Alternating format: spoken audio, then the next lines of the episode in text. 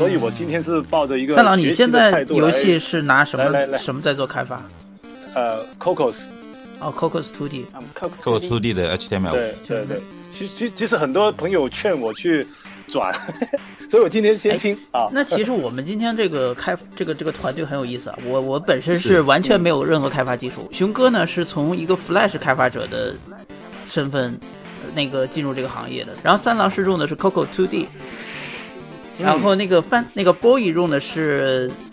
是 Unity 引擎，然后汉荣是原先用 Unity 引擎，现在用 Unreal 引擎，所以我想听听大家不同的角度来看待这些引擎。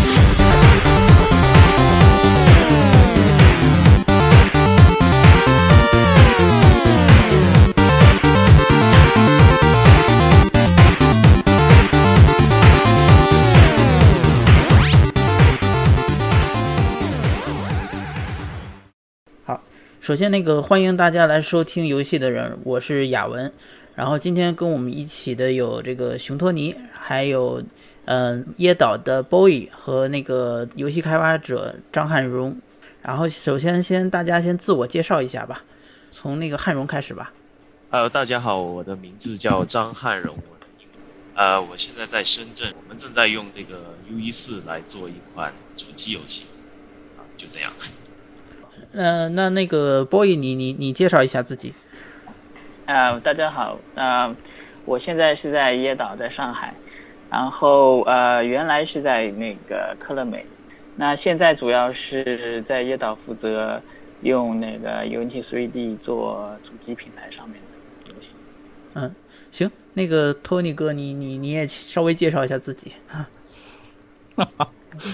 好，大家好，我是差一点就去做配音的熊托尼。嗯，你说，你说。接触时呃游戏时间比较早，八四年雅达利开始，呃，我在做这个交互体验这一块的策划还有设计，呃，自己呢比较关注的一个领域就是说有没有比较好用的，让设计师可以不用写代码就可以做开发的那种游戏工具。好，那个我们今天的话题就是 Unity 和这个虚幻四。我们都知道，现在这个 GDC 刚刚结束，就美国旧金山的游戏开发者大会刚刚结束，然后那个虚幻引擎宣布免费。我记得如果没记错的话，去年好像虚幻引擎是第一次宣布降价到每月好像六十九还是多少钱，我我具体价格我不记得。然后结果今年就就就免费了，然后大家就感觉这个整个 GDC 就就弥漫着这个这个烟火味，就是 Unity 跟这个虚幻引擎纷纷就是在抢市场的这种感觉。所以，所以我今天才才想，就是请大家来聊这期节目，而且，而且那个前段时间我刚刚看了那个张汉荣他拍的，呃，他做的一段小视频，相当于一个开初学者向的一个虚幻四的开发视频的教程，我不知道大家有没有看，反正那个视频感觉启发蛮多的，所以，嗯，这样吧，我我我们先先请那个张汉荣聊一下他自己接触这个虚幻引擎的这个这个经历好了。呃呃，我其实我接触的第一个引擎是 Unity 3D 了，因为我用 Unity 3D 从一一年开始用，然后那个时候我记得是它还没有进入中国，还都是从国外网站上买的，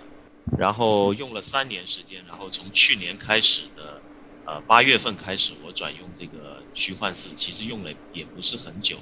但是因为基于用这个 Unity 3D 的一些基础，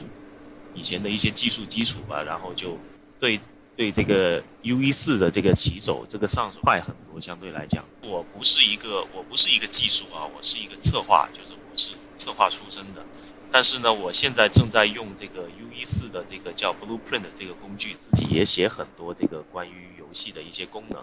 嗯嗯呃，总体来讲的话，UE 四的话，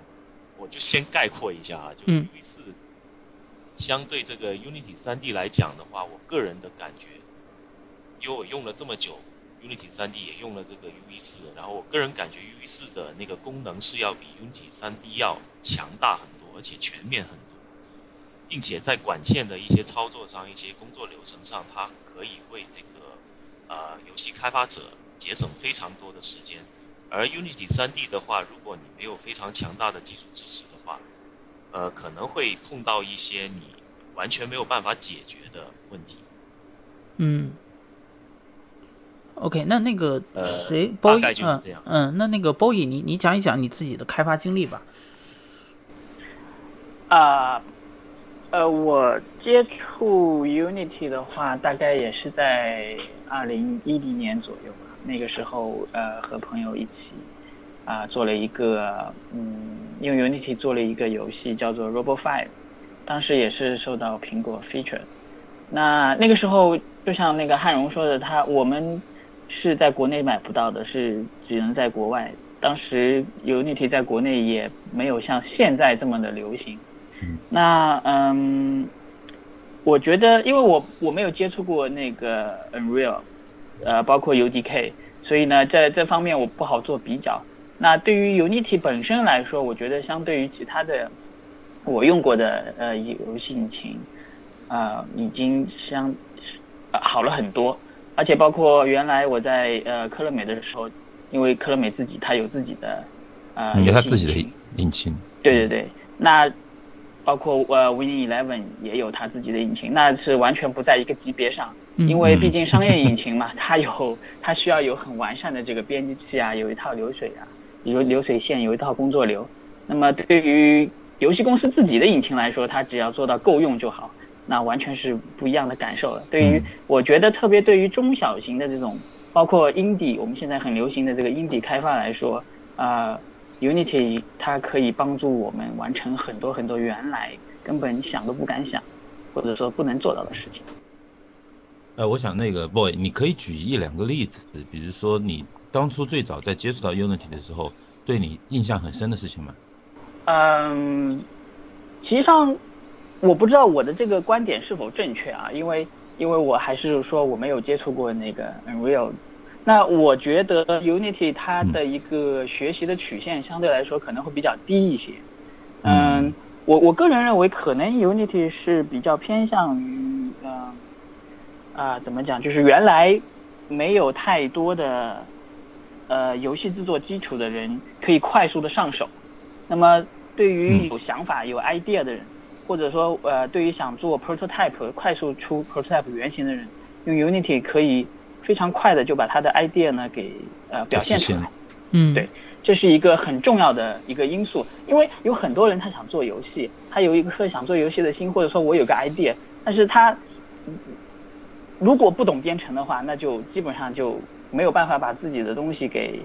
啊、实现跑起来。对他只能说最多我写一个策划案呐、或者说我我我我画一些插图啊，或者是分镜啊之类的东西，那么把自己的 idea 给描述出来。但这个东西呢，不是不是活的。那如果你用 Unity 的话，可以快速的把这些原型搭出来之后，你就可以立刻的向别人演示也好，或者说你自己做一个呃感受感觉也好，到后期的调整。那就这一点而言，我觉得 Unity 它还是嗯还是很好的。那在后期的话，我觉得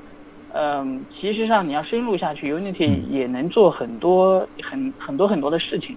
那包括它前前台和后面的代码的结合，那我觉得也是相当灵活的。不过我我就现在群里他说的这个话来说，我我也想挺好奇这个问题，就是说如果没有编程基础的人，他适不适合用 Unity 呢？就是说 Unity 会不会对编程有一定要求呢？呃，我可能可能以我的角度啊来说，可能有一点偏吧。我觉得 Unity 你想要用好的话，或许还是要有编程基础，因为呃，如果那 Unity 也也有像 Blueprint 那样的一个可视化编程，但是我以我的呃感觉或者以我的经验来说，我觉得这个东西可能在 Unity 里面它还不能发挥它的百分之百的作用。或者说是功能。你想把 Unity 真的是想要用好的话，呃，代码那块是少不了的，必须要有。啊不，呃，你个人的一个就是说从事游戏开发的这么一个基点，就是在于，就首先你进来是在做程序开发吗？还是在做其他方面的工作？哦，不好意思，我我对对，我我进科乐美，我我因为我是一毕业就直接是在游戏行业一直做，就是从科乐美开始就是嗯做游戏程序的开发。哦，呃，那我相信你有很好的基本功。呃，就就就是程序啦，说实在的，就是程序了解的多一些而已。三 D 这边，那会一直做做做做，所以呃，可能我对 Unity 的这些呃观点也更多的是从程序的角度来聊的，是这样子，嗯嗯。那我是我是觉得，其实上 Unity 呃相比有那个 Unreal 来说，呃从上手的角度讲，Unity 其实上嗯曲线更平滑，它可能更适合于非程序员的这些呃人员来上手来做 prototype。但是如果你想用好 Unity 的话，嗯还是要知道一些。它里面的这个脚本，包括什么 C Sharp 啊，或者是那个 Unity Script 这一部分的东西，还是要稍微知道一点。那对于 Unreal，我不是很了解，但是我有听说说 Unreal 可能学习曲线相对于 Unity 要稍微高一些，嗯，或许是这样。这里面我觉得汉荣可以可以跟我们简单介绍一下。Hello Hello，呃，听到吗？听得到，听得到。没听到。我是三郎，我是三郎啊，到了，我到了，OK。嗯。汉荣，你那边可不可以给我们解答一下？就是说，从这些不同角度的开发者，如果想要使用 Unreal 引擎的话，它有哪些优点，有哪哪些缺点？呃，就我非常赞成刚才那个那个椰岛这个 boy 他说的这个，说 Unity 非常就相对来讲可能会比较容易上手。呃，我个人也是比较赞成这一点的，因为呃 Unity 的话，其实用用起来它会比较比较快，也就是说它的。所有的那个包括那个编程工具，就是那个 mono behavior 啊，那个那个东西，就 mono 那个编程工具，它都会相对于 U E 四的来讲会更快捷，包括语言上来讲也好，就是说它在整个运作起来，就是呃你想快速做一个游戏原型，它会相对来讲会比较快一点。那 U E 四的话呢，我个人认为就是说，如果想要学习 U E 四的话，呃，第一大就第一大任务就是熟悉里面的每一个工作管线，每一个工具，它会有非常多非常多的工具，每一个工具相对应游戏里的每就每一条管线，就好比方说，啊，它拿来做动画的叫这个 Persona，就是它有一个插件啊，有一个工具叫 Persona，是专门是针对骨骼动画，呃，然后呃，动画里。的所有的功能基本上都能在这个 Persona 这个里面，呃，就是做好。然后它有材质编辑器，呃，它是集集成了那个以前那个叫一个叫 Blender 的一个软件，它是 Blender 是专门拿来做这个材质，就 Shader 就在在 U Unity 3D 里面叫 Shader，它是专门拿来做 Shader 的一个软件，但是 UE4 已经把它集成到里面了，所以说它它的整个那个。材质编辑的这个管线是非常全面的，不需要用到第三方的软件。呃，还有就是说，像 Cascade 是一个特效的一个工具，就是说所有的呃 3D 特效、粒子特效都必须在 Cascade 里面做。啊，我所说的必必须意思就是说，在外部软件，比方说如果是从 3ds Max 这些地方导进去的特效。U E 四都不兼容，都必须要在它自己的这个管线里面做。所以说，U E 四的最大的特点就是说，它会给你知道一开始知道就是坑有非常多的坑，它明确的告诉你坑都在哪里了，然后你自己选不选择往里面跳就是你自己的事了。而 Unity 3D 的话，我当时用起来就是说，刚开始你会感觉非常的快，你的曲线会非常的平滑。但是如果你想要实现一些高级功能，你想要实现一些呃非常牛逼的东西的时候，你就会发现它的瓶颈就来了。呃，当然我以前用我以前用 Unity 3D 开发的那个游戏叫做 Bumpy Legend，也是在国外上线的，也是一个 3D 游戏。呃，我用的是这个老的这个版本，就是 Unity 3.7吧，好像是，那个是升级到最三三系版本最老呃最新的一个版本嘛。后来他出了四了以后，我有稍微有一些了解，就好像刚才那个 boy 说了，也有那个可视化的编程，但是我相信来讲，它的可视化编程的地位，相对于在 U 四里面的这个地位没有这么高。Unity 3D 的话，就是说我我也了解了一下四代，就四代的话，它的可视化编程其实对于 Unity 自身来讲，它的意义不是很大，因为 Unity 本身它的开发模式就比较的快，就因为它用的 C Sharp，一个是用的那个 Mono，这个它但是 UE 四如果是 UE 四里面的话，呃，它的 Blueprint 相对于它的 C 加加的开发模式来讲，就快的是不止一点点，就是快了至少有两三倍的速度。因为你 C 加加编程，你必须要进入到 Visual Studio，然后你每做一个东西都必须编译，这个是大家都应该都清楚的，就非常慢的一个编程模式。但是 Blueprint 的话，就就会解决了它所有这一这一切速度上的一些问题。嗯，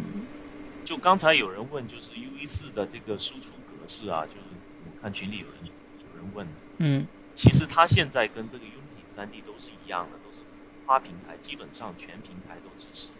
它在最新的四点七点二的版本上线了以后，HTML 五也可以支持输出了。所以说，其实啊、对于跨平台特性来讲，我觉得两者都是一样的。嗯，嗯，那个汉荣，你可以跟我们对比一下，就是目前 Unity 和这个 Unreal 是怎么收费的？就对开发者。呃，之前 Unreal Four 的话是十九美元一个月，哦，但。是从这个月开始，对，从这个月开始它是免费，完全免费，而且你可以在 GitHub 上面下载它的源代码。而 Unity 的话，据我了解，好像它最新发布的版本也是要，就个人版不收费。个人版我的理解是，相对于以前的这个普通版，而以前是有一个专业版，还有什么 iOS 专业版，然后 Flash 专业版。Android 专业版，每个专业版好像都需要收一千五百块钱的美金吧？好像这个方案他们没有改，没有改。在 Professional 版本里面还是这样，没有改。嗯，不过话说回来，这这这个这次 GDC 之后，好像那个呃 Unity 已经也有一些改动，是吧？呃，Unity 是这样的，原来在五之前它有两个版本，一个叫 Free 版，呃，一个叫呃，还有一个叫什么版本？可能就是 Pro 版。嗯 Pro 版是基础版是一千五百美金啊、那个是可以编嗯、呃就是 Mac 和 PC 包括 Linux。然后就像汉荣说的那个，后面每一个部署平台它再收一千五百美金。呃，如果你要 iOS 的话一千五，如果你要 Android 的话再一千五。那现在在五的这个版本里面，它把变他把它变成了呃 personal 和 professional 好像是这两个版本。嗯那 personal 的话呢，它就相当于，其实上相当于是免费了，因为在 personal 里面你就可以编 PC、Mac、iOS、Android 都可以。嗯那么 personal 它的一个最大最大的限制就是说，你的 splash screen 还是要有 Unity 的标志的，就是说你一开始这个游戏进去以后要闪一个闪屏，那个嗯闪屏必须是有一个 Unity 的 logo 在上面，这个你去不掉，这是一个。哦第二个呢，呃，我记得是有一些 Unity 的服务，比如说 iCloud Build 啊那些东西它不提供，这是个人版它没有。那么、哦，那那是什么样的服务啊？它那个服务相当于是给你做那个 daily build，所谓的 daily build 就是说呃每日编译，就你的程序如果很大的话，一个项目很大的话呢，那么你每一次你的这个程序的改动，不管是代码还是美术，嗯还是其他一些资源的改动，那么如果你把它放在 Git 上面的话，那么 Unity 它有一个服务器，它会监测你的 Git，嗯监测到一旦有了改动以后，它会把这些改动抓到它的服务器上，然后进行一个编译。编译完了以后呢，它会呃发一封 email 邮件给你，然后你去点这个邮件里面的链接呢，就直接就把它编译好的那个包安装到你的机器上，就可以测试了。嗯嗯这个这个，实际上在软件开发里面，他们叫那个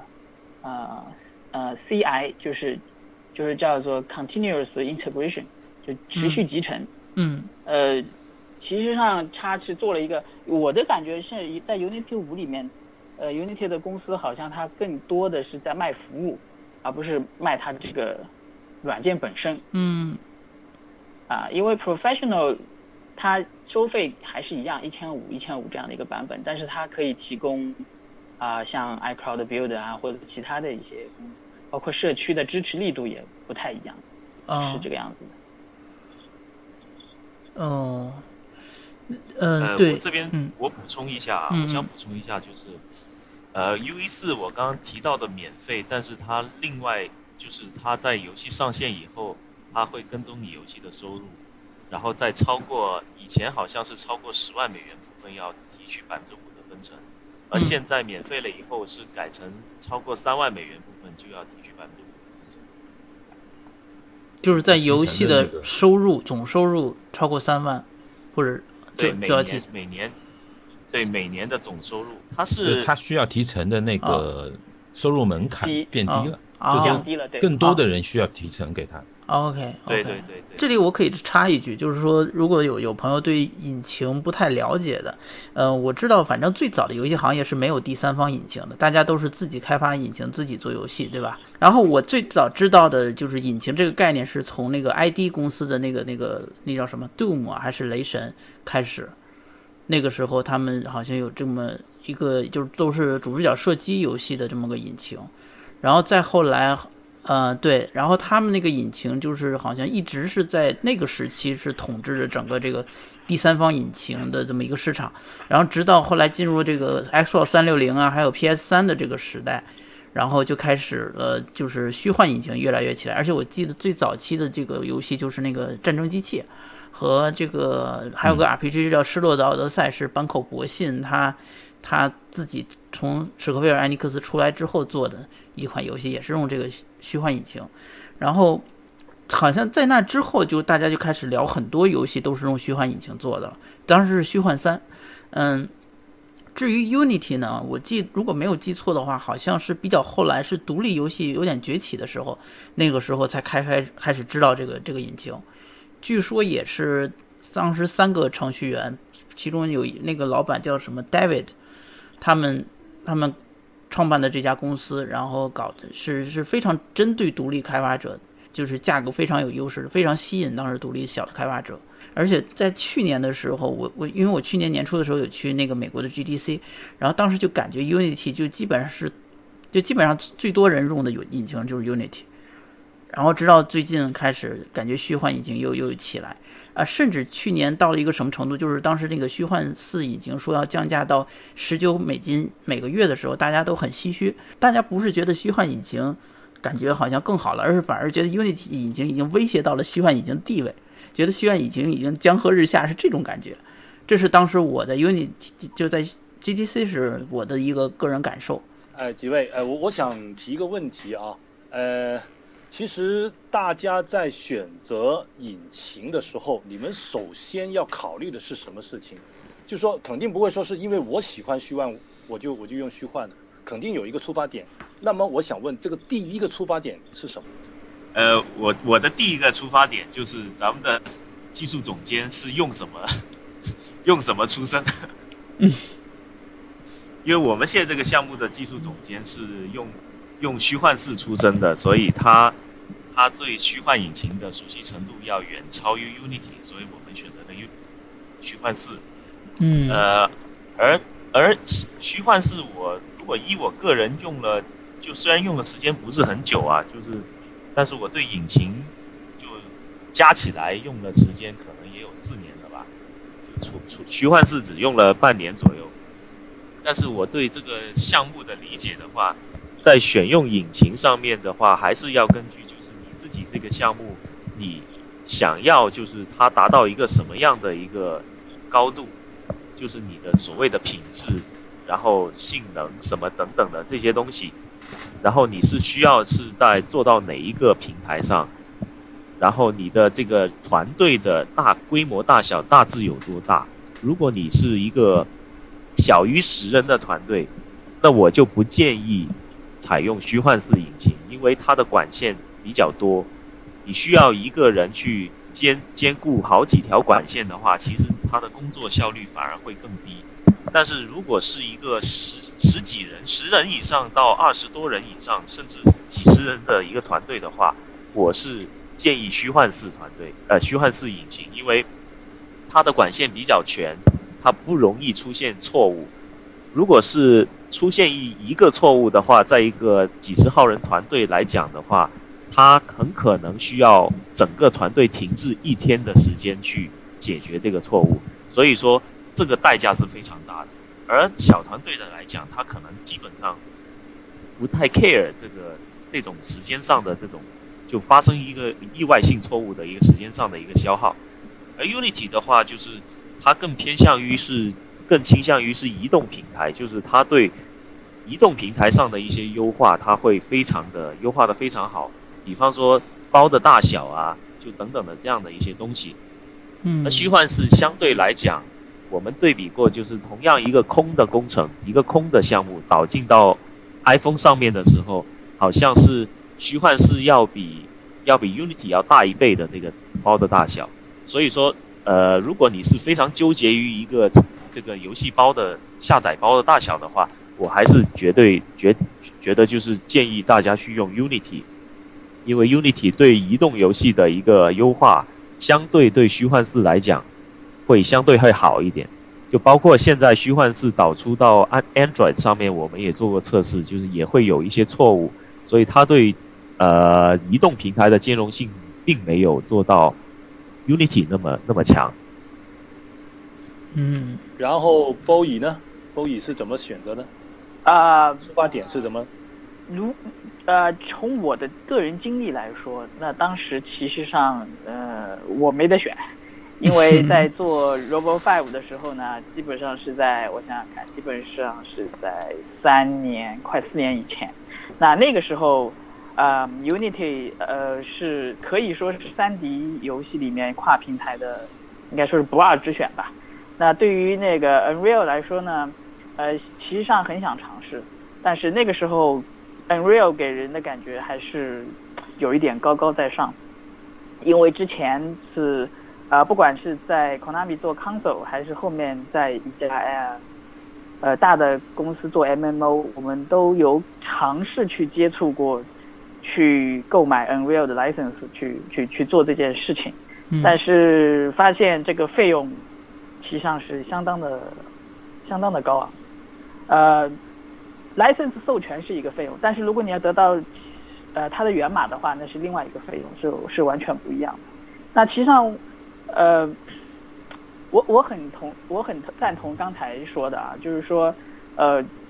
对于小团队来说，对于 indie 的小团队来说，呃，其实上 Unity 更合适。但对于大的团队来说呢，其实上 Unreal 或许会是一个更好的选择，包括现在 Unreal。呃，它的售价也降下来了，就就是它的收费模式，包括它的这个 royalty 的分成比例，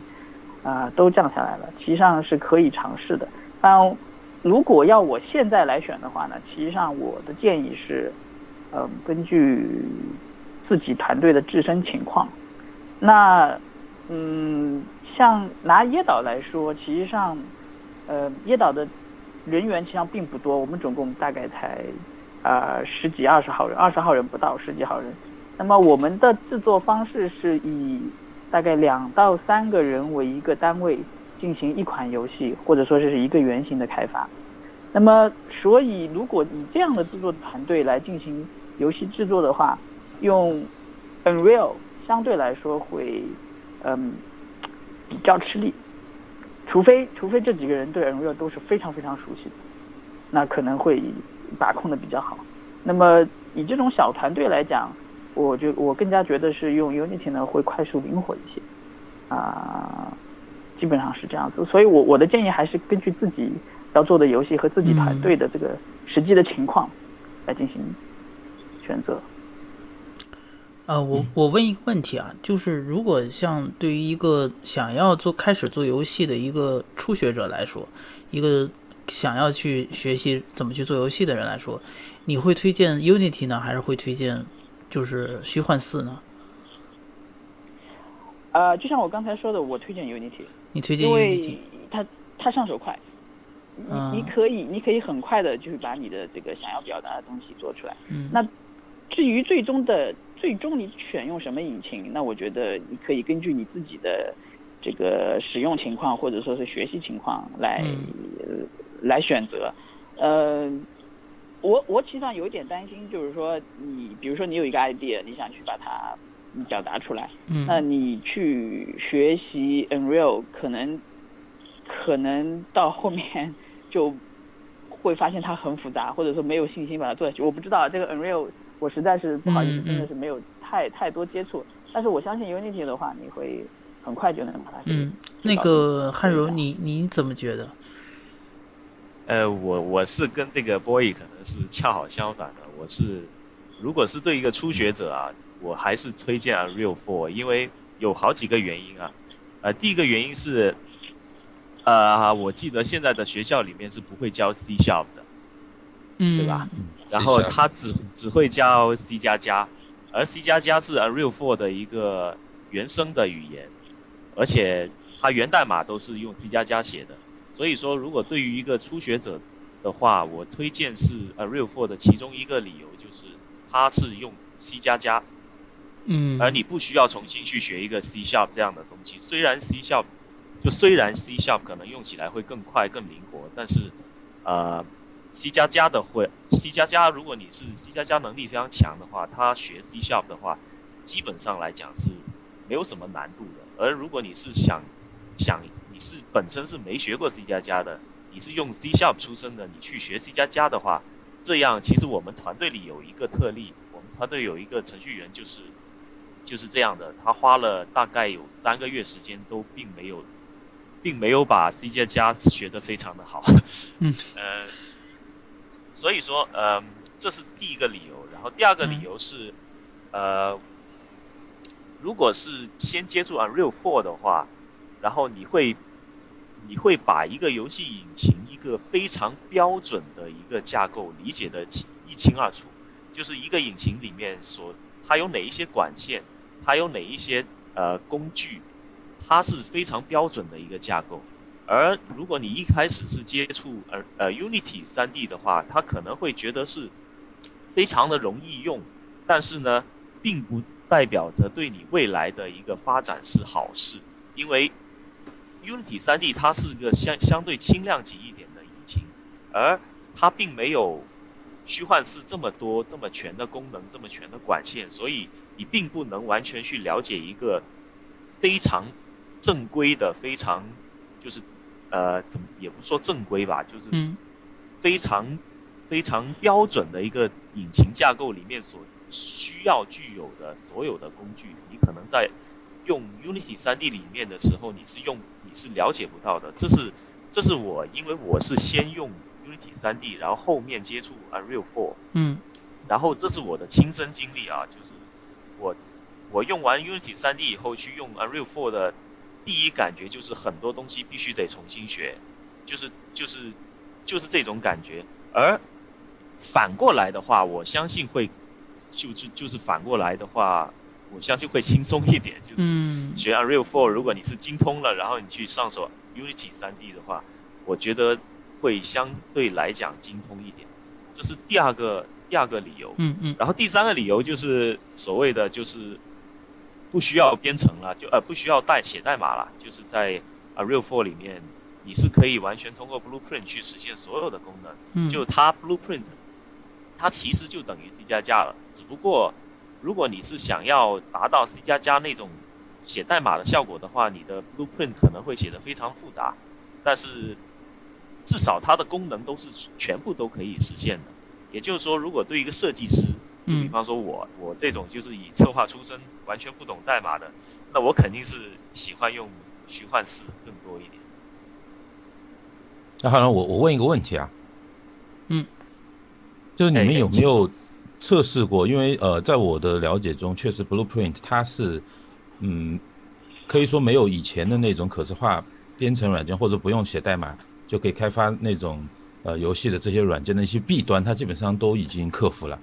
比如说像 Game Maker，呃，我知道那个大叔在做 Uncle Go 的时候呢，他写了很多自己的那个代码或者脚本，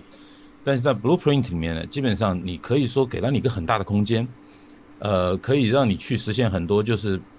呃，不仅仅是简单的功能或者是模板化的那种功能，还可以有很多你自己 DIY 的空间，是这样吗？安荣？呃，是的，就是在 Blueprint 里面，你可以自己生成一个方法，你可以自己自己编写方法，但是呢，这个方法的它的范围，包括我的规则是有有限定的吗？呃，没有任何限定的，就 Blueprint 的话，它的所有的所有的功能就是。怎么讲呢？它就是 C 加加，说实话。但是它它，就比方说啊，我我举个例子吧，嗯，你说，它 Blueprint 里面它原生给你的一些方法是非常基础的。如果你是想写一个比较复杂的方法的时候，你需要把它原生 Blueprint 里面多个节点，呃，编辑成一个方法吧，对，把它封装起来，变成一个，嗯，你想要的方法。也就是说，呃，可能在 C 加加里面你自己就很容易去生成一个方法的时候，你通过 Blueprint 的话，你就可能需要点很多东西，你才能最终实现这个东西。那也可以说，它基本上就相当于是把。呃，代码里面的一些理念呢，以一种图形化和线框，呃，以节点为主的这个线框图，它给表现出来了，对吗？就它们之间的关系。对，它是比较偏向于现实中的逻辑，也就是说，你作为一个游戏策划，你想要实现一个功能的时候，你的逻辑的思路是什么样的，你就是按照你的那个思路去编编你的这个 blueprint 就可以了。而 C 它它而 C 加加的话，我相信肯定还是跟现实中的一些思维逻辑是有比较大的一些差异。嗯，那实际上，但我个人也很认同一点，我认为像 Blueprint 这样的一种呃可视化的开发的环境呢，是对于呃一个就是说呃我们说人有很多种呃特性吧，那对于一个人来讲呢，他可能理解起来，他可能去上手起来会比较容易，呃，特别是像设计师，大家都知道，可能他们看代码。呃，会让他们觉得很头疼。你要看那么长篇累读的那种文本，对吧？那么如果说 Blueprint 它能够把它里面的这一些关键的，或者说可以给那呃开发者以很大空间的这么一种以节点的形式啊，以流程图或者是那种线框图的形式表现出来的话，呃，我相信他看起来都会觉得嗯，理解起来会很容易。Hello，Hello，呃，各位，因因为我我是不懂程序的，所以我想提一些程序以外的问题。嗯嗯。呃，就是在大家的观察当中，就是目前，呃，你们所看到的那些游戏，呃，用 Unreal 的或者是用 Unity 做的，他们最终游戏出来会有些什么区别？呃，给我的普遍的印象可能会是 Unity 做出来的游戏相对好像更简单一些。那这是因为？呃，现在做用 Unity 的人没有把这个呃 Unity 发挥到极限，所以才做到这个程度，还是本身 Unity 就是适合做这样的游戏呢？想问问大家。嗯。嗯。那那，包宇，你你来说吧。喂，包宇在吗？我在在。呃。没关系，可以考虑一下。我觉得，呃，是这样子哈，我是其实上是一个怎么讲，就是地道有技术出身，就是程序出身的一个一个游戏开发者。嗯。那我觉得从呃这个问题上来讲，啊，Unity 它最大的问题是它的这个嗯描绘。就是渲染这一层上面来说，实际上是我相信，就算拿到现在来说，它也比 Unreal 要差，而且会差一个，应该说是差一个等级。就是说，你从画面上来看的话，它远远不如 Unreal。嗯。那呃，其中的一个原因，我相信是因为它要更好的兼容呃 Mobile 设备，因为 Mobile 设备它的它的显卡是没有这么强劲的，这也是。啊，我不知道那个呃，Unreal 它现在能不能呃支持到现在的那个 Unreal 呃那个 Mobile 部署，因为我知道原来 Unreal 三的版本它是出了个 UDK 的，但是现在 UDK 啊，我记得 U 一四是支持的，而且 U 一四很有意思的是，它是在推出的时候啊，发布了一个二 D 的 Mobile 的版本，那么这个版本呢，就实际上是一个仿照 Flappy Bird 的一个作品。啊，嗯，OK，是这样子，那好。那这从一个方面上来说，就是说从画面表现上来说，我觉得呃呃 Unity 3D 是它是不如 Unreal 的。那从其他的游戏性上面来讲，我觉得这其实上呃这两者之间应该是没有什么太大的区别。那么之所以会有这样的感受，一个方面有可能我认为呃原来嗯 Unity 3D 大部分都是呃 Indie 做的多一些。那 Unreal 呢？它有可能是啊，大预算不一样。如果是这样的，对这个 budget 不一样。那你像有很多 console 的，他们用呃 Unreal 来做，那都是 Triple A 的游戏，嗯都是按照那个标准去做的。那拿 Unity 来做 Triple A 的几乎没有，对吧？但是我不能说说呃 Unity 它做不出好游戏，它有一些呃有很多游戏其实上都是用 Unity 做的，包括前一期讲到的那个嗯纪念碑谷也是用 Unity 做的。啊、嗯嗯，那个现在的卡牌就是呃 Blizzard 出的这个卡牌炉石其，实际上也是用哦 Unity 做的。哦，原来炉石也是嗯用 Unity 做。对，Unity 嗯炉石也是用 Unity 做的。但是我我觉得可能最大的区别就是在这两块吧，一个是画面上，嗯呃，一个是就是适用的这个游戏的这个体量是不一样的。嗯这样嗯嗯，我的理解。嗯嗯，但实际上，三郎，我我其实也看过一些，呃，好几个团队用之前的那个虚幻三的 UDK 做出来很惨不忍睹的游戏。呃，我想这完全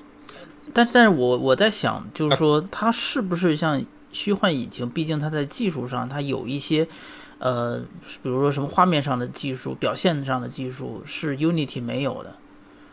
就比如说什么，就是光晕效果或者什么，有有有一些某某个技术可能是 Unity 它表现不出来这样的效果。呃，这个完全是有可能的，因为呃，Unreal 它它一开始这个游游戏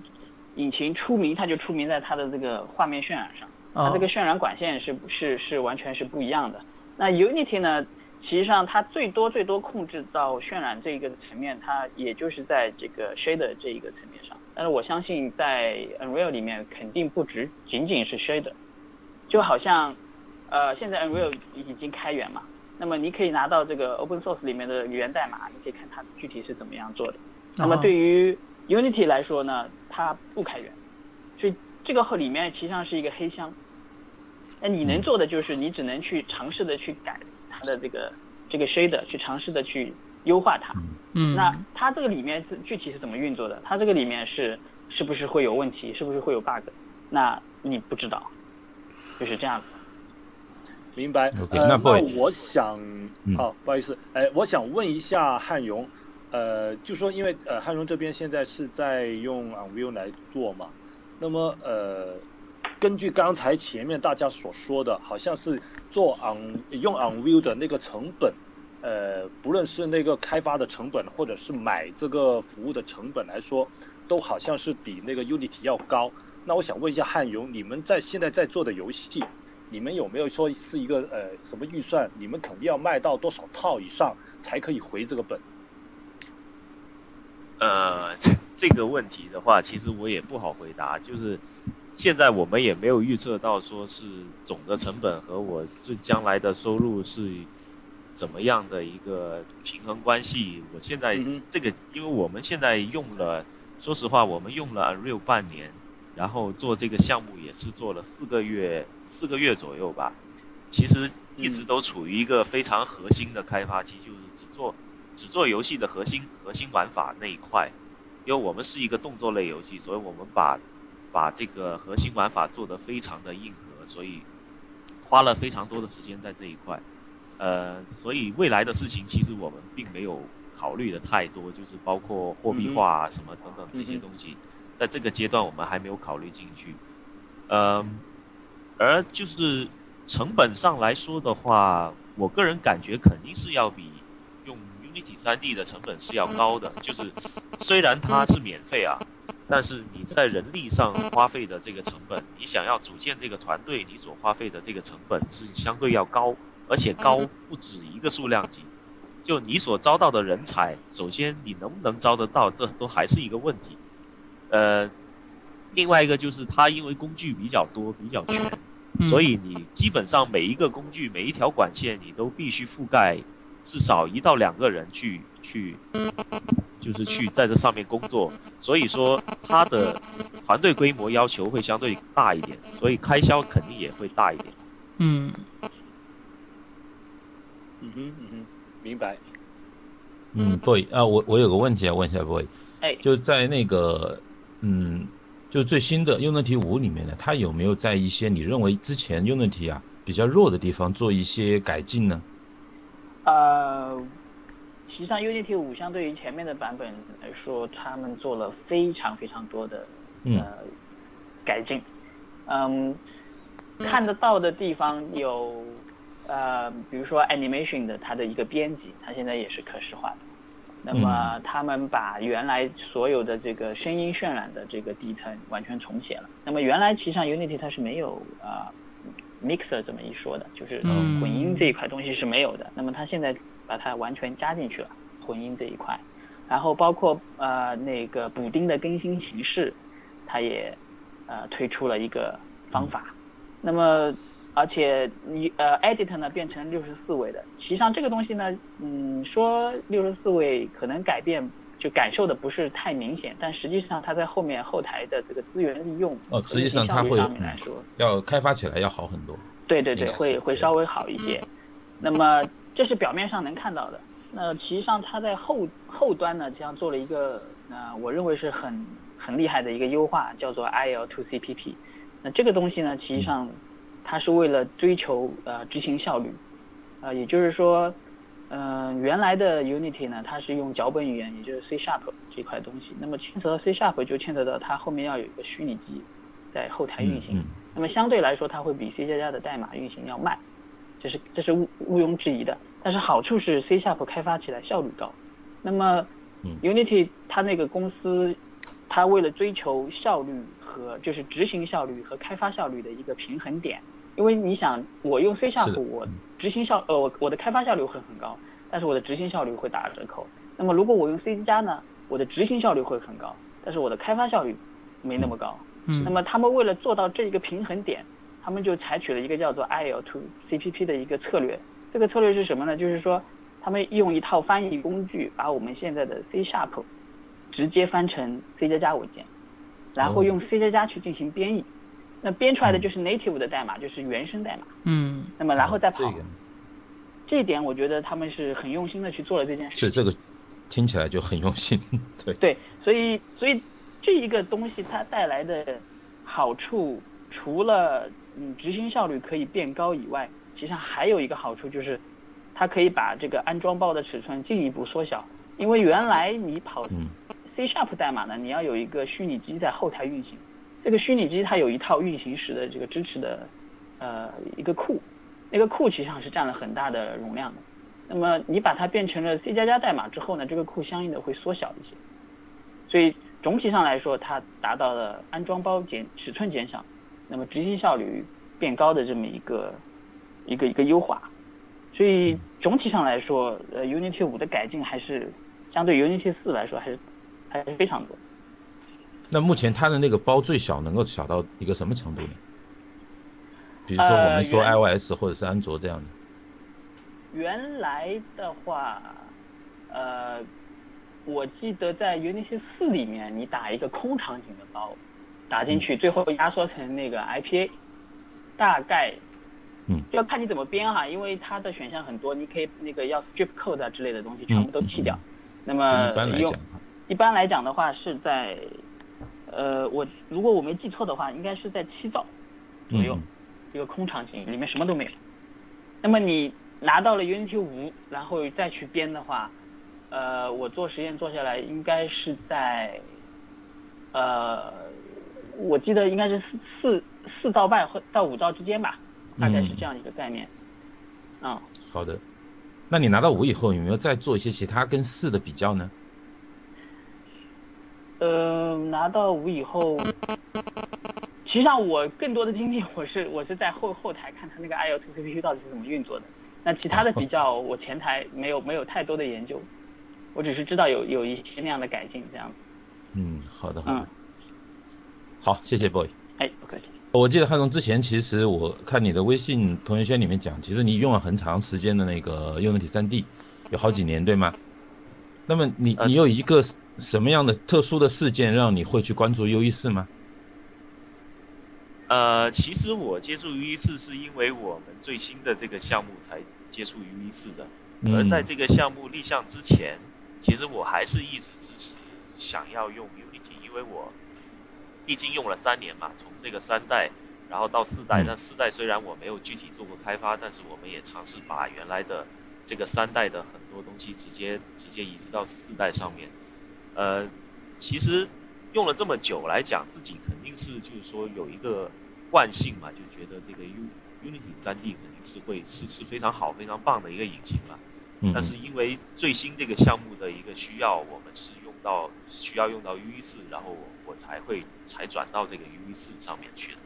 呃，好的，那如果说像 Blueprint 目前它有一些它怎么说呢比较独特的地方，你认为呃就是，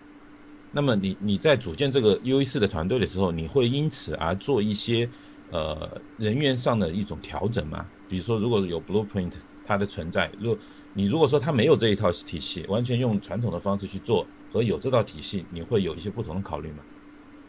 呃，那当然是有的，因为以前在用 Unity 3D 的时候，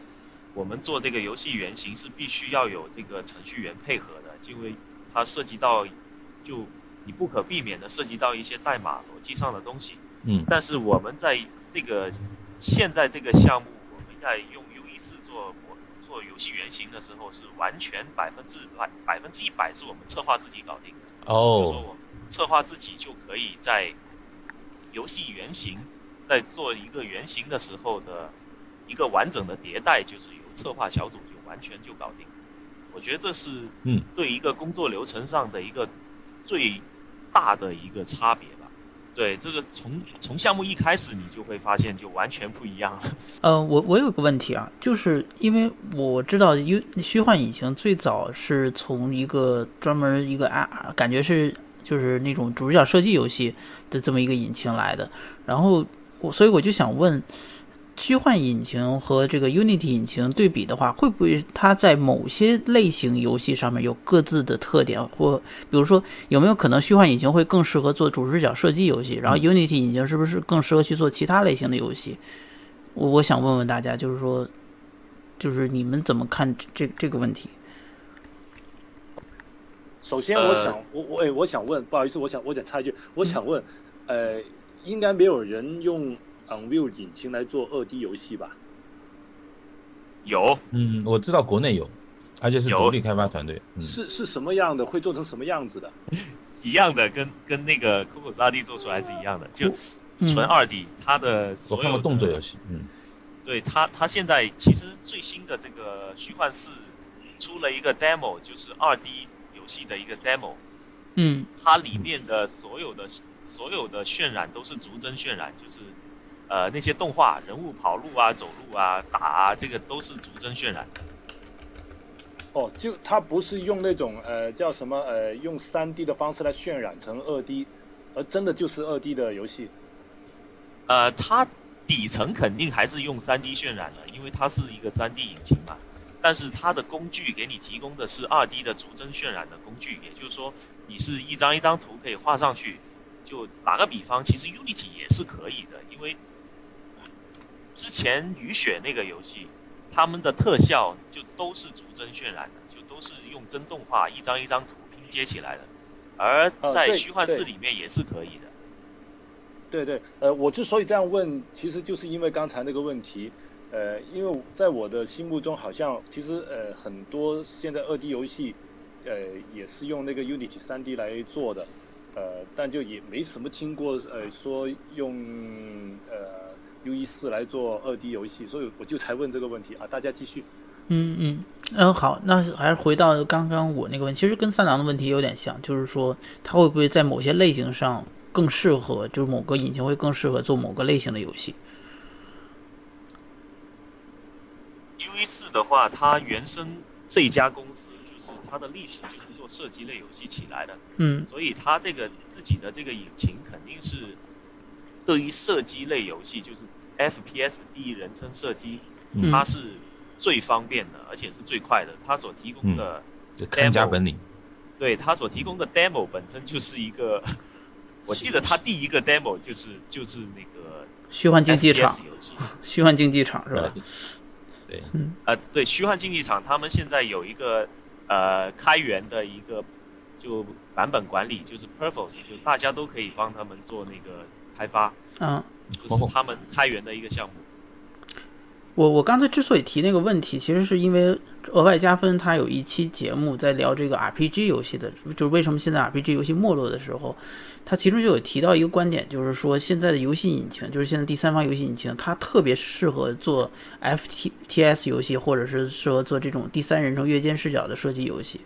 相反呢，针对于这种三 D 大型的这种 RPG 游戏，反而没有一个很好的引擎是天然的去适合做这些这些类型的游戏。我我不知道你们怎么看这个问题，就是说，如果我用虚幻引擎去做一款像类似于《最终幻想》那样的游戏，会会很困难吗？呃，我个人认为是不困难，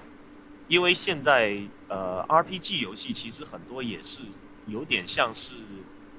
有点像射击类那种，它也是你的鼠标移动，然后它的这个视觉就跟着转，就是这种其实它本质就是 FPS 游戏，只不过它变成了第三人称。嗯。如果是传统的 RPG 来讲的话，嗯，就是传统的像魔兽世界那种需需要选定目标的 RPG 来讲的话，嗯，呃，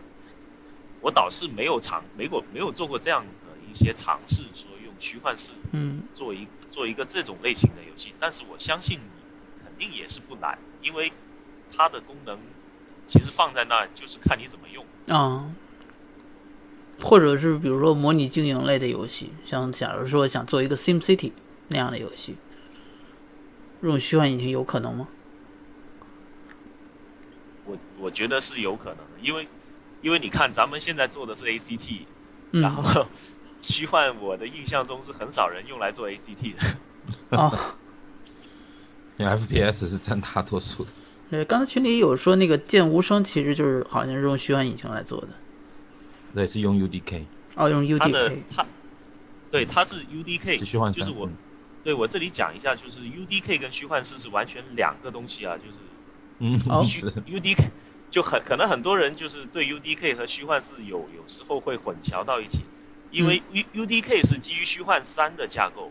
而虚幻三的架构相对于虚幻四的架构有非常大的一个差异，就是说，虚幻四的架构相对虚幻三来讲，它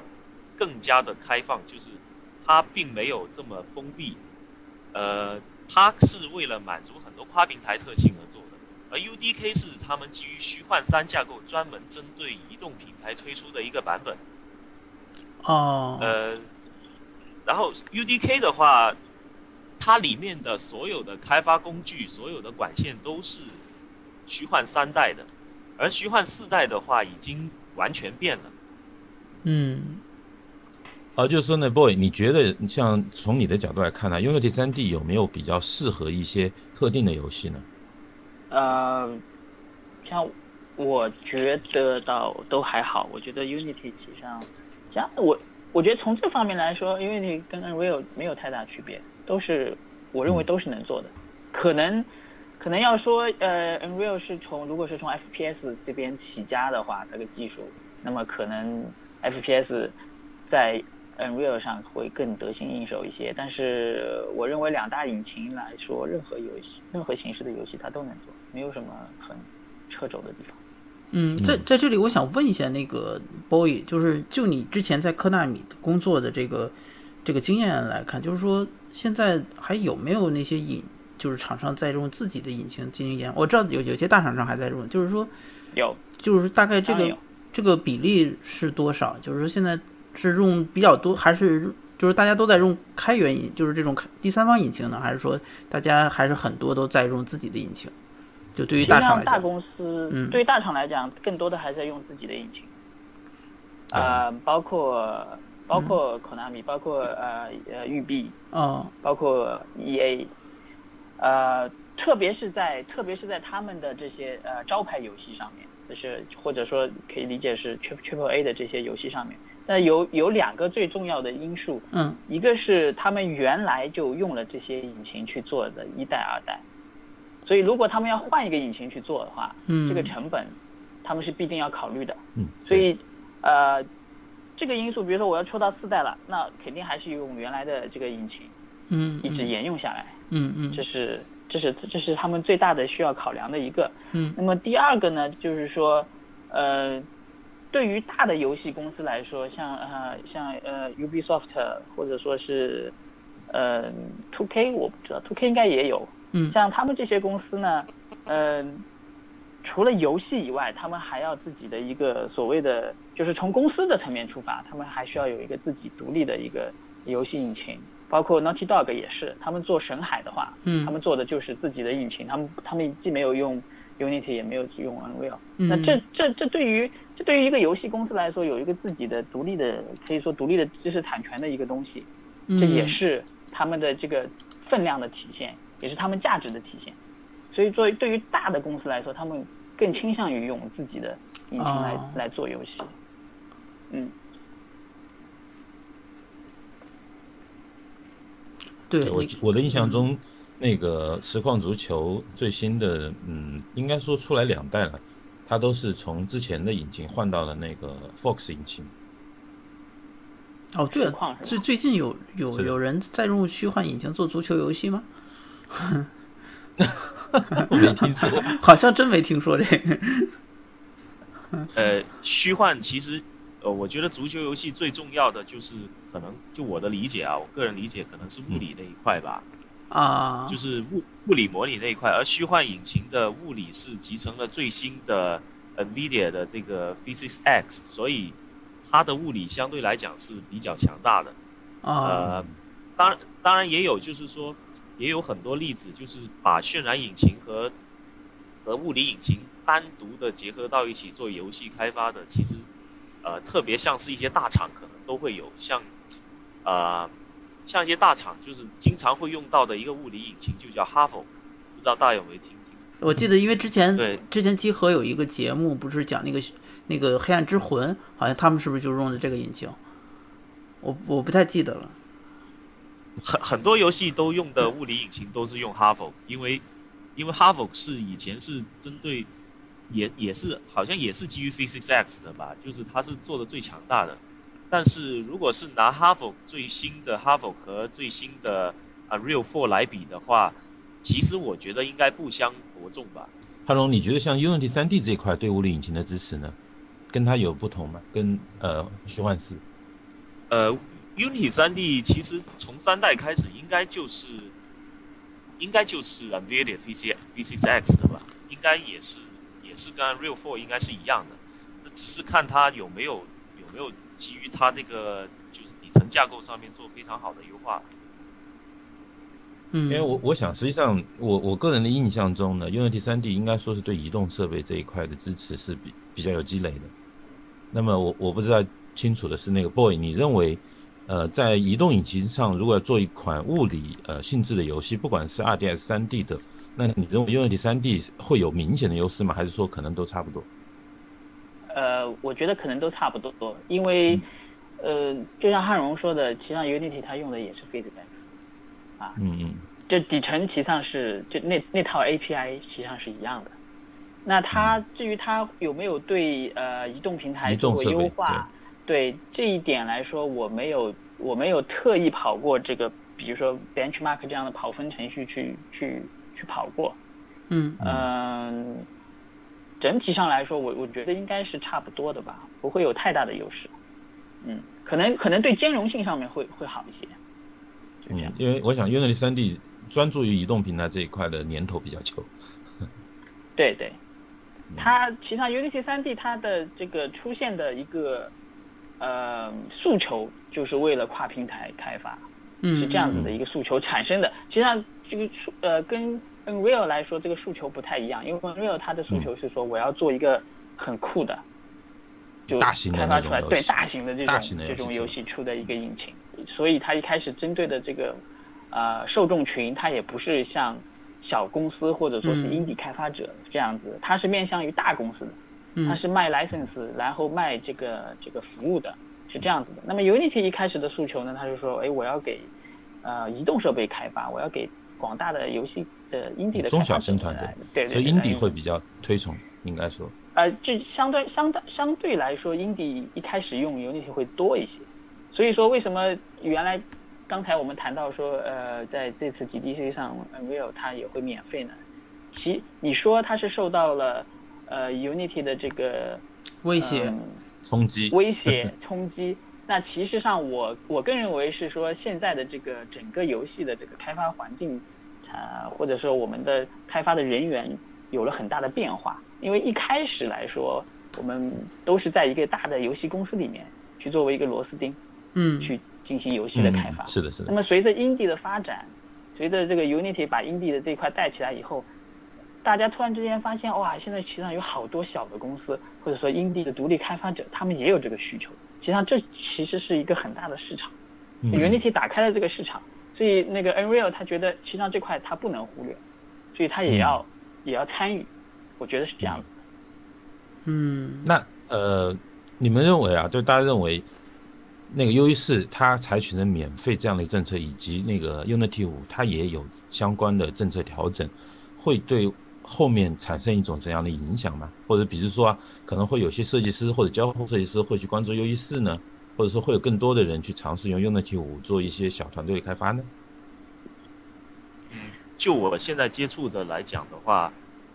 呃，反正我身边有不少朋友已经已经开始转用 U E 四了，因为他们哇这么快，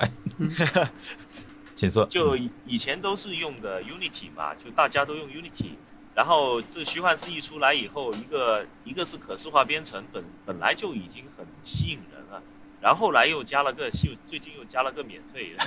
然后大家都被吸引过去了，因为你你用的怎么样无所谓嘛，先尝试嘛，反正它免费，先试着用一下嘛。嗯，就就想反正我已经知道 Unity 三题是这样的，那我先试一下优一试是吧？反正不行再换回来呗，对吧？跟免费游戏是一个道理是吧？嗯。对对，差差不多是这样道理。先让你玩上，对吧，玩完就入坑了。而且而且有一个很很搞笑的事情，就是在因为它虚幻四也也有这个叫呃素材的商城，就是像一样的那个。它它它其实一开始就有了，但是它免费了以后呢，它把这个商城里面卖的这些素材的这个价钱都平均提高了二十块美元。就这个坑 开始，嗯，但是他把他把三，他就他每个人都赠送了三十块美元的这个余额到你的账户里面。哦，国但是他把，对他把每一个东西都提高了价钱，但是他给每个人都给了一些钱，然后让他们去买。那是蛮成套的，嗯。那我那如果其他开发者他开发一些素材，比如说我是个美工，然后我我开发了一我自己设计了好多素材，我可以卖给他们吗？或者我可以在商场上卖吗？可以啊，可以啊。哦，所以它是一个完全开放的交易平台。对它，它里面不仅仅是一些美术素材，它还有一些功能的 blueprint，或者是功能的 C 加价，就是就所有的所有的东西基本上都有卖的，就是它已经分了非常多的类了，现在。嗯，好的。嗯，不过话说回来，这个很有意思，引出来一一个问题啊，就是之前群里也有人在问我，就是关于呃，就是很多人在提这个关于这个 Unity 引擎，大家都会说它的这个社区会比 Unreal 很完更完善。然后你你们是怎么看这个问题？是是这样的吗？社区，呃，其其实上我觉得应该还是让汉荣先说吧。他两者都用过，嗯嗯。呃，Unity 的话，我个人感觉就是它更开放，但是不能代表它的社区更完善。但是它的生态是更完善的，就是我所指的生态是指的，就是它现在 Unity 中国，它又集投资和发行于一身，就是这种我我我我所我所就是我所讲的生态。而社单单社区来讲的话，其实 Unity 的确是要比 Unreal 的要开放，就是它的社区能够公开给基本上所有人都能看得到。但是 Unreal 的社区是半开放的，就是它会有两个系统，一个是它内部的 Purpose，就是版本控制，嗯嗯，呃，那个它叫 UDN，就叫 UDN，全称是 Unreal Developers Network，这个是不开放的，你是必须是跟他们合作。哦，并且签订了签订了 NDA 以后，他会开放一个账号给你，然后 NDA 是什么？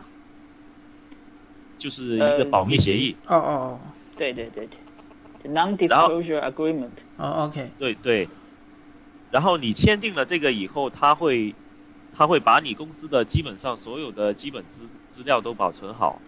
然后肯定是包括未来分成的很多途径啊，嗯是他把你的信息都，所以他其实跟不同的合作方的合作方式是不不太一样的，是吗？基本上都是一样的，哦只要他知道你在用，就你他知道你在用，他就会问你拿信息，然后问你需不需要签这个 NDA 啊。但是如果是一般独立开发者的话，其实他们签不签，我觉得都没所谓。就像一些就是正式的、正规的一些商业模商业游戏的开发者的话，他们是肯定会去签这个东西的。哦然后你从他的这个 UDN 这个网络里面，你能看到非常多非常多开发者的讨论。这个是你成为他这个 UDN 成员之前你是看不见的，而普通的成员是可以大家都登录一个论坛，叫做 Answer Hub，就是一个论坛，公开给所有人都去讨论、都去看。嗯而这个 Answer Hub 上面呢，它是一般都是开发者自己在自问自答，就是互相的讨论，嗯而很少有他们的工作人员参与到里面。嗯而 UDN 里面你提的每一个问题，都会有他们的专业工作人员跟你对接，就是跟你去回答，给你一个标准的答案。嗯，这是两个我我觉得是半开放的生态。而 Unity 我因为我之前没有没有没有跟这种没有尝试过这种像 UDN 像虚幻这种这么核心的这种开发网络的这个机制，我没有了解到它是否有这样的一个，但是给反正我用了这么久，我一直都没有了解到他们有这样的一套生态。嗯，行，现在 Boy 可以说一说了，说一说 Unity 那边的情况。啊、Unity 其实上它呃也是有这样的一个网络的，但是就像就像汉荣说的，对那个 Unreal 它这边是半封闭的，像 Unity 它也有，但是呢，它不像不像 Unreal 那样，它是有一个有一个这样的论坛，大家都能看得见。它实际上更从从开发者的角度上来说，它更像是一对一的。像甚至呃，如果你跟 Unity 进行协商的话，你也可以拿到 Unity 的源码。当然，这是这是另外一个层面的东西，就是说你要向他提供一系列的啊、表格，呃，说明你为什么要这个东西，啊、以及你拿它来做什么用。那么对方如果一旦同意了之后，他会有一个专员一对一的来进行这个这个接接洽，或者说是包括技术上的，包括包括其他方面的都会有。嗯那其实上对于我们一般开发者来说，我们看看到的更多的还是在网络上面的，包括 Unity Answer 啊，或者说是它的这个论坛里面的一些内容。嗯嗯，Unity 给我印象最深的一点呢，是它的那个 SS Store 的开发者，就是说它有一个 SS Store，它可以去，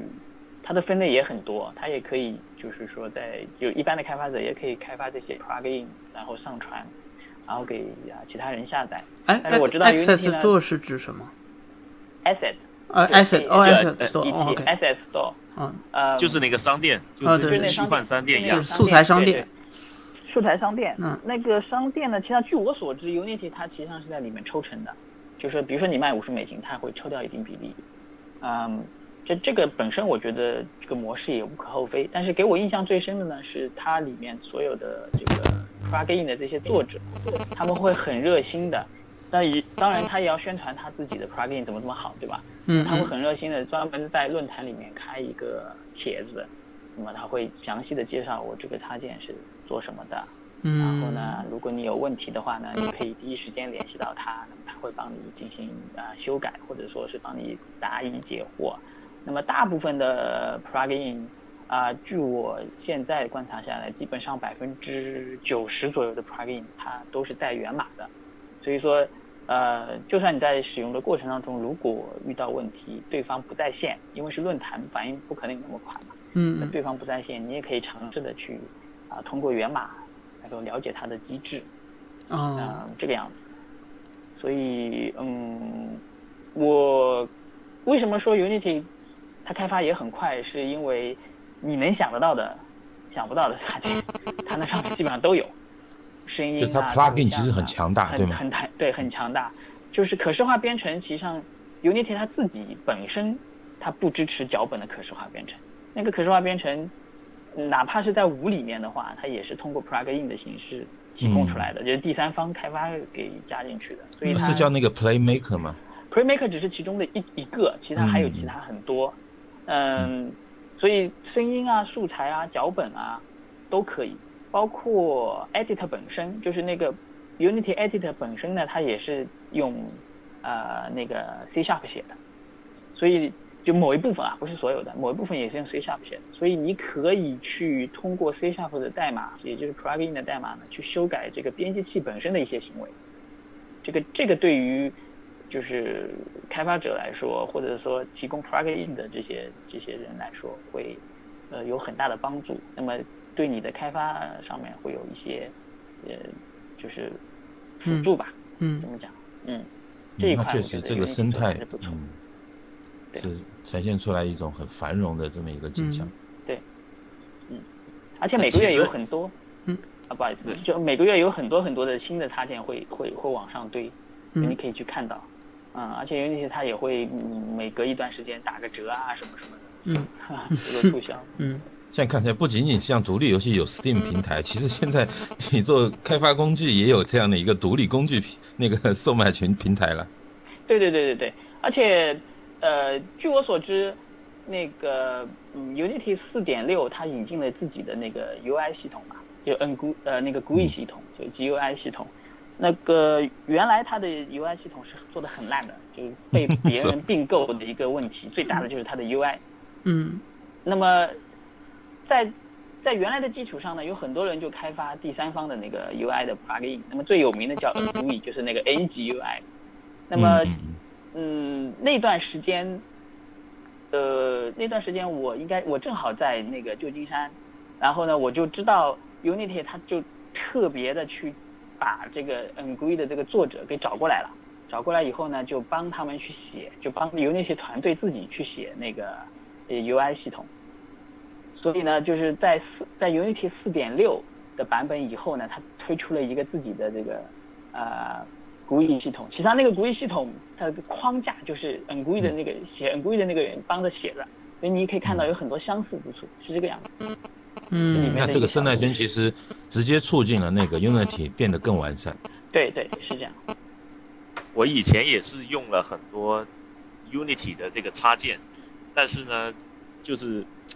可能就是我给我的感觉就是因为看上去很美好啊，但是用了以后就觉得坑啊，就是 别人写的东西，毕竟拿过来你自己，首先你得看懂，然后第二看懂以后你得会用，然后会用了以后你会发现有些东西你想要，但是他又没有，就会发现就是。但是我赞成就是那个 boy 刚才说的那个 NGY 这个东西，的确是一个，就是以前基本上用 Unity 的人基本上都会用这个插件，因为它是，呃，应该是销量最高吧，就是从从头到尾都是销量最高的一个从插件，头到尾都是销量最高的，嗯。而且而且它的功能非常的全，而且就是甚至比现在它自己的这个 UI 都要好用一点点，就我个人理解啊。嗯就 NGUI NGUI 还是在不管是在这个易用性上面，还是在它的功能性上面，都比现在的自带的这个呃 Unity 的呃 GUI 要好很多，因为它嗯功能很很很已经经过这么多版本的迭代，已经很强大了。但是像我也同意汉荣说的啊，就是说你你要要要看你怎么样去用这个插件，就是呃学习是必不可少的，但是大部分插件呢，你只要只要浏览它的 README 就就可以了，或者是看一下它的这个例子就可以。至于用到后面用到深的情况下，你要去重新开发的话，嗯，可能还是就像我说的，就是 Unity 你你玩 Unity 可能最终这个代码这一块你是逃不掉的，就是不可能像 Blueprint 那样，就是你拿过来以后就直接能用了。嗯，如果遇到了问题或者遇到了坑，你还是得跑到代码里面去看一看，要要去怎么做。但是我相信，这比你重新开发一个那要快很多，因为你是站在别人的成果上面、成就上面去做这件事情。如果你重新去什么东西都去重新开发呢？呃太费劲，对，太费劲不能不是说不能完成，但是说花的时间和精力要要多得多。嗯嗯那我就顺便也问一下那个安荣，你觉得像那个 U E 四这一块，它的关于这个 U I 这一套体系怎么样？呃，U E 四的话，从这个四点五开始有了它自己的 U I 的这个测试版，哦。然后四点六开始有了正式版，然后现在四点七已经非常完善了，就是哦，呃，它它是自带的一套 UI 系统，然后呃，怎么讲呢？你觉得跟 N G U I 这一块的差别，当然肯定它不是能够直接比啊，但是他们有没有一些不太一样的地方？呃，我觉得是非常不一样的，哦非常我对我用起来是非常不一样的。嗯嗯呃，就是如果是 Unreal 里面的话，它的每 UI 的每一个对象，你都能够添加一个 function，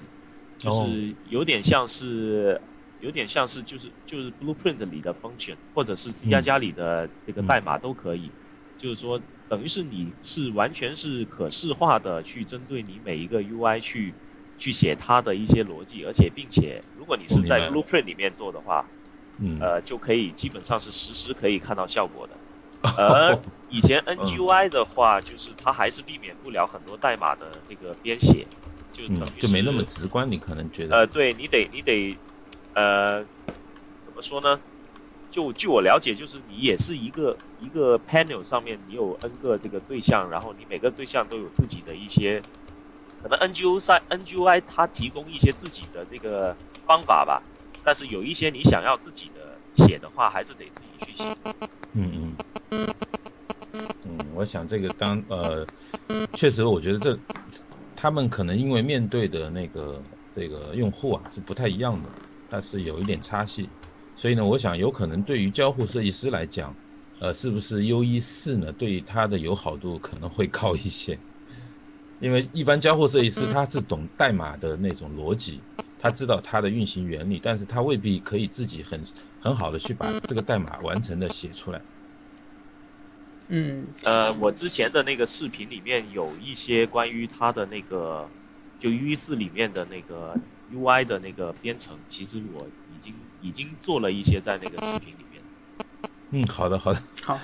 回头要好好的嗯去看一下高清版的视频，这样的话，因为呃汉荣录的它可能它的分辨率其实是比较高的，嗯呃我看那个版本呢，我发现可能不是最超清的那种，行，回头我们可以看一下。行，那个三郎，你有啥弱智问题要问啊？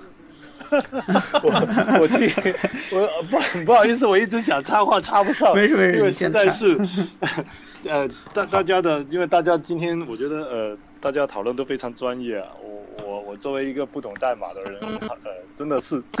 好辛苦才想到一个问题，我我我一直想问一个问题，就是呃那个 OnView 里面他说提的一个呃说你的年收入超过三万五千美金的时候才找你呃。呃，要钱，那我想知道他是怎样知道你的收入超过了三万五千块呢？呃，老实说，我也不知道他怎么。他他会安插一个人在你公司每天门口去堵你，对吧？我觉得应该靠你诚信吧。呃，不是我的意思，我我的意思是，如果是如果是就是那种像主机游戏那种付费下载的模式的话，嗯它能够非常容易的能够跟踪到你的销量。但是啊，如果是中国这种 free to play，然后加内购的话，它是，我觉得它是基本上跟踪不了你的销量。哦，这真是一个好消息，那大家可以放心。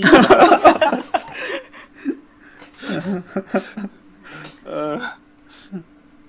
嗯，这这段听听就行了啊，这建议。嗯嗯哎，这样吧，我我想接下来想想问一下，就说，哎，我我比较关心汉勇这边在做的那个游戏，呃，能给大家介绍一下吗？就说，呃，会是一个什么类型的？现在做到一个什么样的一个阶段？呃，打算还想做多久？因为其实我在上次跟汉勇见面的时候，已经大概呃了解了一下，不知道这个方向有没有变。呃，我们在做的是一款横版的，可能可能我说出来可能就是一时一时半会大家想象不出来啊，就呃我们做的是一款横版的三 D 的动作游戏，而且带有一些空间移动的，空就是移动，呃，对它除了纯横版的，除了纯横版以外，它在某一些我们特定的地方，它的它的玩家是可以纵向行走的。哦，也就是说二 D 加了一个 Z 轴的那种纵深的，呃，对，三 D 大概是这个意思是吗？就是说有好几个平面你可以切换是吗？在有可能就是往屏幕深处。呃，不是，是我们在三在二 D 横版的这个就是那个它的这个人物的移动的算法上面加了一些我们自己的一些创新的元素进去，就是它会允许允许我们设定一些位置，玩家是可以通是可以拐弯的，就是它不是一个真正的那种就是纯横版。因为是因为是三 D 的嘛，因为它所有的算法，所有的东西都是三 D 的，所以其实做一个这样的算法难度并不大。哦，我在想会不会是有点像，呃，一个呃三 D 格斗游戏，但是跟那个 Freeze F E Z 的那个我有一点旋转的那个有点接近。啊，Face，你是说那个 Face？Face，Face。呃，Face 是它里面的模型旋转，而我们是整个镜头连人物都是都是，嗯，对，都是旋转的。好，那个三郎，你刚才需要说什么来着？呃，嗯，然后我另外一边我就想问一下 Boy 这一边，呃，因为我知道呃椰岛前面的几款游戏其实都是比较轻松轻松的休闲向的，呃，画面部分呢就相对简单一些，呃，其实画面简单的时候呢。就会给一些玩家造成一种呃印象，就觉得这个游戏就偏偏低龄，或偏休闲，呃，偏偏休闲。然后其实那个呃喵星那个游戏上那个呃。呃，主机的时候呢，其实我会听到有一些玩家有这么一个想法，说啊，什么 就觉得这个游戏好像怎么把手机游戏移植过来这样子的一个一一一个一个一个想法吧，反正这相对是有点负面的一种一种评价。那么，呃，我就想问椰岛这一边是否会打算在画面这一部分做一些增强，呃，让这个呃画面的那个感觉可以，嗯，就说。呃，俗说的俗一点，就是逼格再高一点的这种这种打算，嗯，嗯，有，实际上是这样，就是说，嗯，怎么说呢？其实上，也你你说的其实挺客气的。我们在 A 九 V 机上发过那个帖啊，就是关于喵星。呃，首发的时候，那不是被喷着一点啊，那就是 下面几乎都是喷啊，就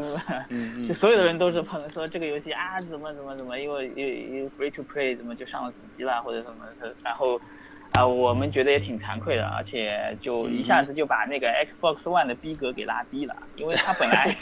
本来它的逼格挺高的，结果我们这游戏一上，呃被下面狂喷一气，嗯。实际上，我们的游戏本身就是为手机研发的，因为当时 Xbox One 它也急需本土的游戏来助阵嘛，所以就我们就上了，是这样子。那么上了这个游戏平台之后，康特别是 console 类，嗯，因为椰岛的风格本身来说就是比较休闲的，它是，嗯，我们里面的这个制作人员本身就偏爱这种休闲的调调。所以呢，前面的几款游戏在手游上推出以后都是偏休闲化的。那么出了这个主机平台之后，我们旗下内部也有过很很很多的讨论啦，就是后面一步应该怎么做。所以我我能说的就是，我们现在有专门针对主机平台做另外的一款游戏的开发。那么这款游戏开发在美术上是就直接按照。应该说是目标就是主机的平台的这种感觉来做的，所以想法也是先直接上主机平台，就是手机的移动端的平台先暂缓，就目标平台还是主机平台这样来做，所以在画面上应该会有一个，应该会有一个提升吧。嗯，的。好的，那我们时间也差不多了，最后这点时间，我想让汉荣跟包易给那些想要开始做游戏的朋友一些建议。那个汉荣，如果如果有朋友想要开始做游戏，但是他没有任何的开发背景，他要想学习虚幻引擎的话，他该怎么入手呢？呃，虚幻四引擎的话，它官方有一个非常全面的这个叫 video 的 tutorials，就是他们的一个教程是在 YouTube 上是非常全的，然后也有全套的 API 的一个公开，还有还有非常全的这个。描述文档啊，当然都是英文的啦。就中文的话，中文的本地化，它我相信它肯定没有 Unity 走的这么快。呃，可以，我个人认为是可以先从这些教程入手，因为它都是教你就是不同模块你怎么样去使用它，是非常基础的东西。它的提出的提供的一些例子也是非常非常基础的例子。然后接下来可以看它官方提供的几几一些游戏的这个原型，然后看一下它的一些基本功能的一些实现的方面的。蓝图啊，或者是 C 加加的版本都有。然后再进阶的话，呃，有开发者自己也发布了不少那个一些就是维基百科上面发布了不少一些功能实现的一些一些一些教程吧。那些的话就相对于是进阶，就是说那些我是提供我我是建议是呃。你有那个需求的时候再去看，因为它都是非常点对点的实现某一个功能的一些东西。那波宇，你可以讲讲 Unity 那边的情况？嗯，其实上我觉得步骤应该是大同小异的吧。就是就 Unity 这边的好处呢，是说呃中文版相对来说会更加的多一些，包括呃有有有有那个叫应该叫 Unity 盛典，它也有。中文版本，然后还有游戏蛮，啊，是个网站，是个网站，嗯，对，它它会有一些 Unity 官方的一些翻译，然后啊，游戏蛮牛那上面也是个网站，也有一些，呃，然后的话，嗯，Unity 本身它在主页上面也有那个 tutorial，那么你按照它的 tutorial 进行下去的话，一些基本的功能也可以了解到。然后他自己也有呃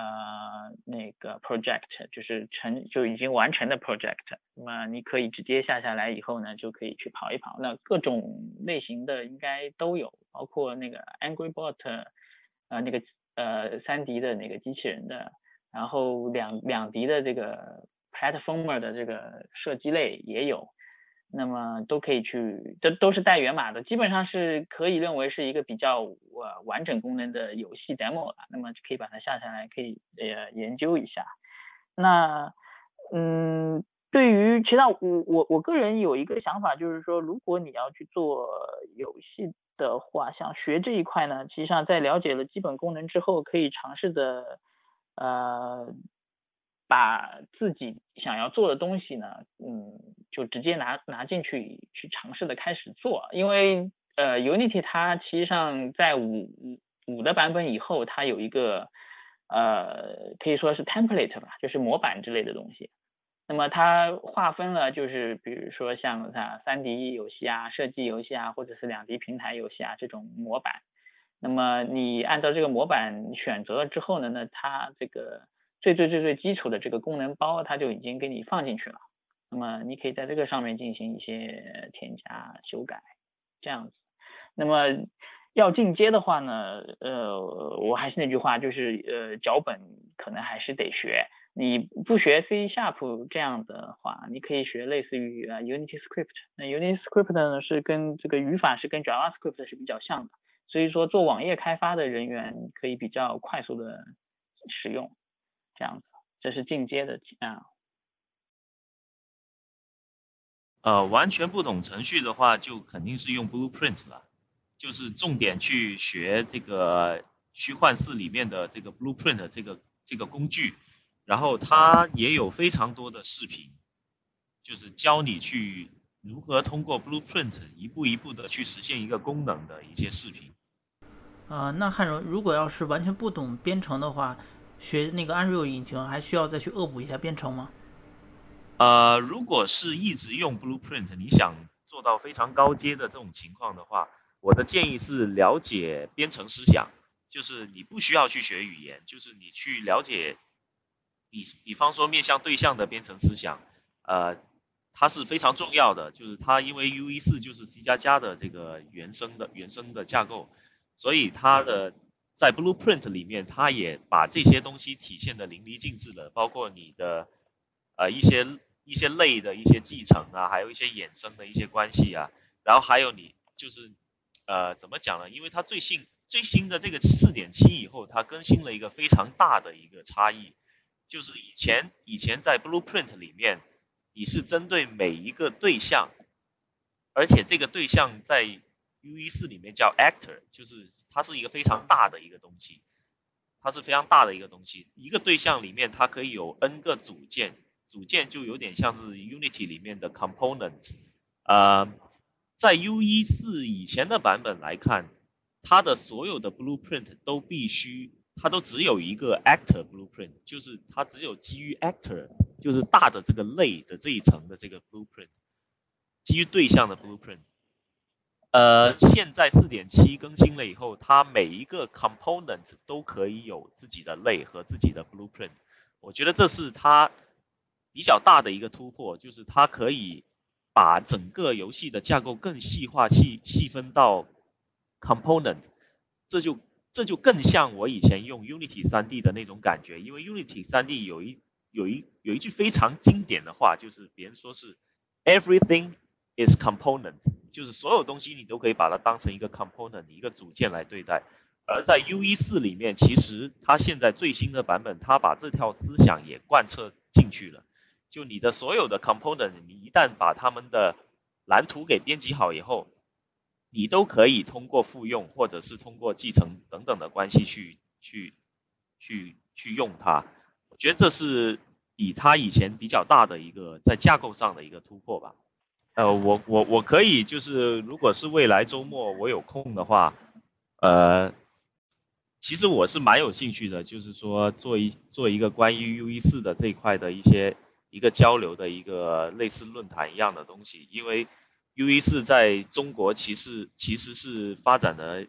比较慢，因为比较新嘛一个东西，然后很多东很多教程啊，很多很多论坛都没有，所以呃我自己是比较感兴趣去做这么一件事情。如果是大家是作为一个策划，作为一个游戏的设计师去去学这个 U E 四的话，我只能提供这个路线上的一些思路，我不能提供程序员路线上的思路。这已经够了。其实刚才我听呃大家讲的时候，我一直其实呃我对 U E 四的最感兴趣的就是那个 Blueprint 的那部分，就是可视化编程的那那块。因为我自己就是一个呃策划，代码我不懂写，但是这种逻辑上的东西我是可以学的。呃，我对这部分是很感兴趣的。嗯，论论坛里面有一位问了两次，就是 Unity 四点六转五麻烦吗？有什么变化？我其实上，我个人觉得，嗯，不是很麻烦，而且基本上你可以，你可以对想象成就是小版本的更新，就 Unity 的小版本的更新是概念是一样的。但是呢，有有一点要注意，就是说你的版本还是是按照官方建议的，你的那个项目要先备份好，因为从四点六升到五，它的这个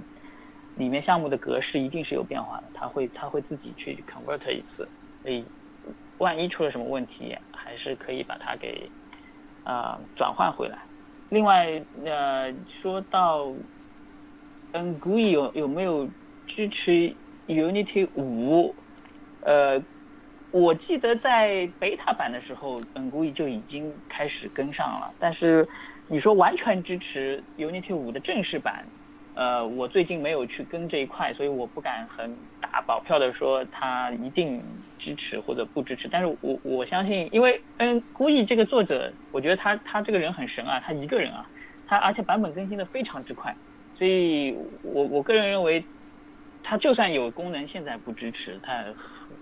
不久的将来肯定就就支持了，就是这样子。唯一的问题是你你的项目如果已经用了 n GUI 的话，那么你的 n GUI 的版本升级可能会有一定的痛苦。呃，据我所知，它。丢弃原来就不向下兼容这一块做的还是很出彩的，就是很多 API 它就动不动它就说我我改了，所以你升完级以后你会发现有些 API 你就莫名其妙就不能，就就是这样。嗯。他这有个问题说是 Unity 和 Unreal 在适配方面的优势优劣。嗯。你你所指的适配是指的是什么样什么适配？就那个呃适配方面，我比较关心，首先是包的大小，然后是呃，比如我在 PC 上开发，然后我移植到 iOS 或者安卓上面，会不会有些什么？我呃，我自己的经验是那个用 Unity 会有一些问题，就是你，比呃你在你的开发机如果是 PC 的话，然后你在 iOS 上，会多多少少会有一点问题。我我不知道 Unreal 和 Unity 这一方面就是哪一个做的更好一点。百分之八。呃，发生因因为我我这个 Unreal 我没有用 Unreal 做过这个移动平台的项目啊，所以我也不太清楚。但是哦我可以我可以确认的是，Unreal 也是可以在 PC 上打包到 iOS 的，但是啊会不会出问题，我倒是我我自己是试验过打包过我自己做的一个小 demo 进去的，但是没有发现任何问题。呃，我不知，但是没有发现问题不代表没有问题吧，就是 就不知道会不会有什么问题，其实我也不好说。要不今天就先到这儿吧。那个如果有任何问题的话，那大家还可以继续那个文字上来发。那那今天谢谢那个汉荣跟跟 Boy，那今天就先到这儿，大家晚安，哎，谢谢各位，哎，谢谢亚文，谢谢嗯，嗯，拜拜。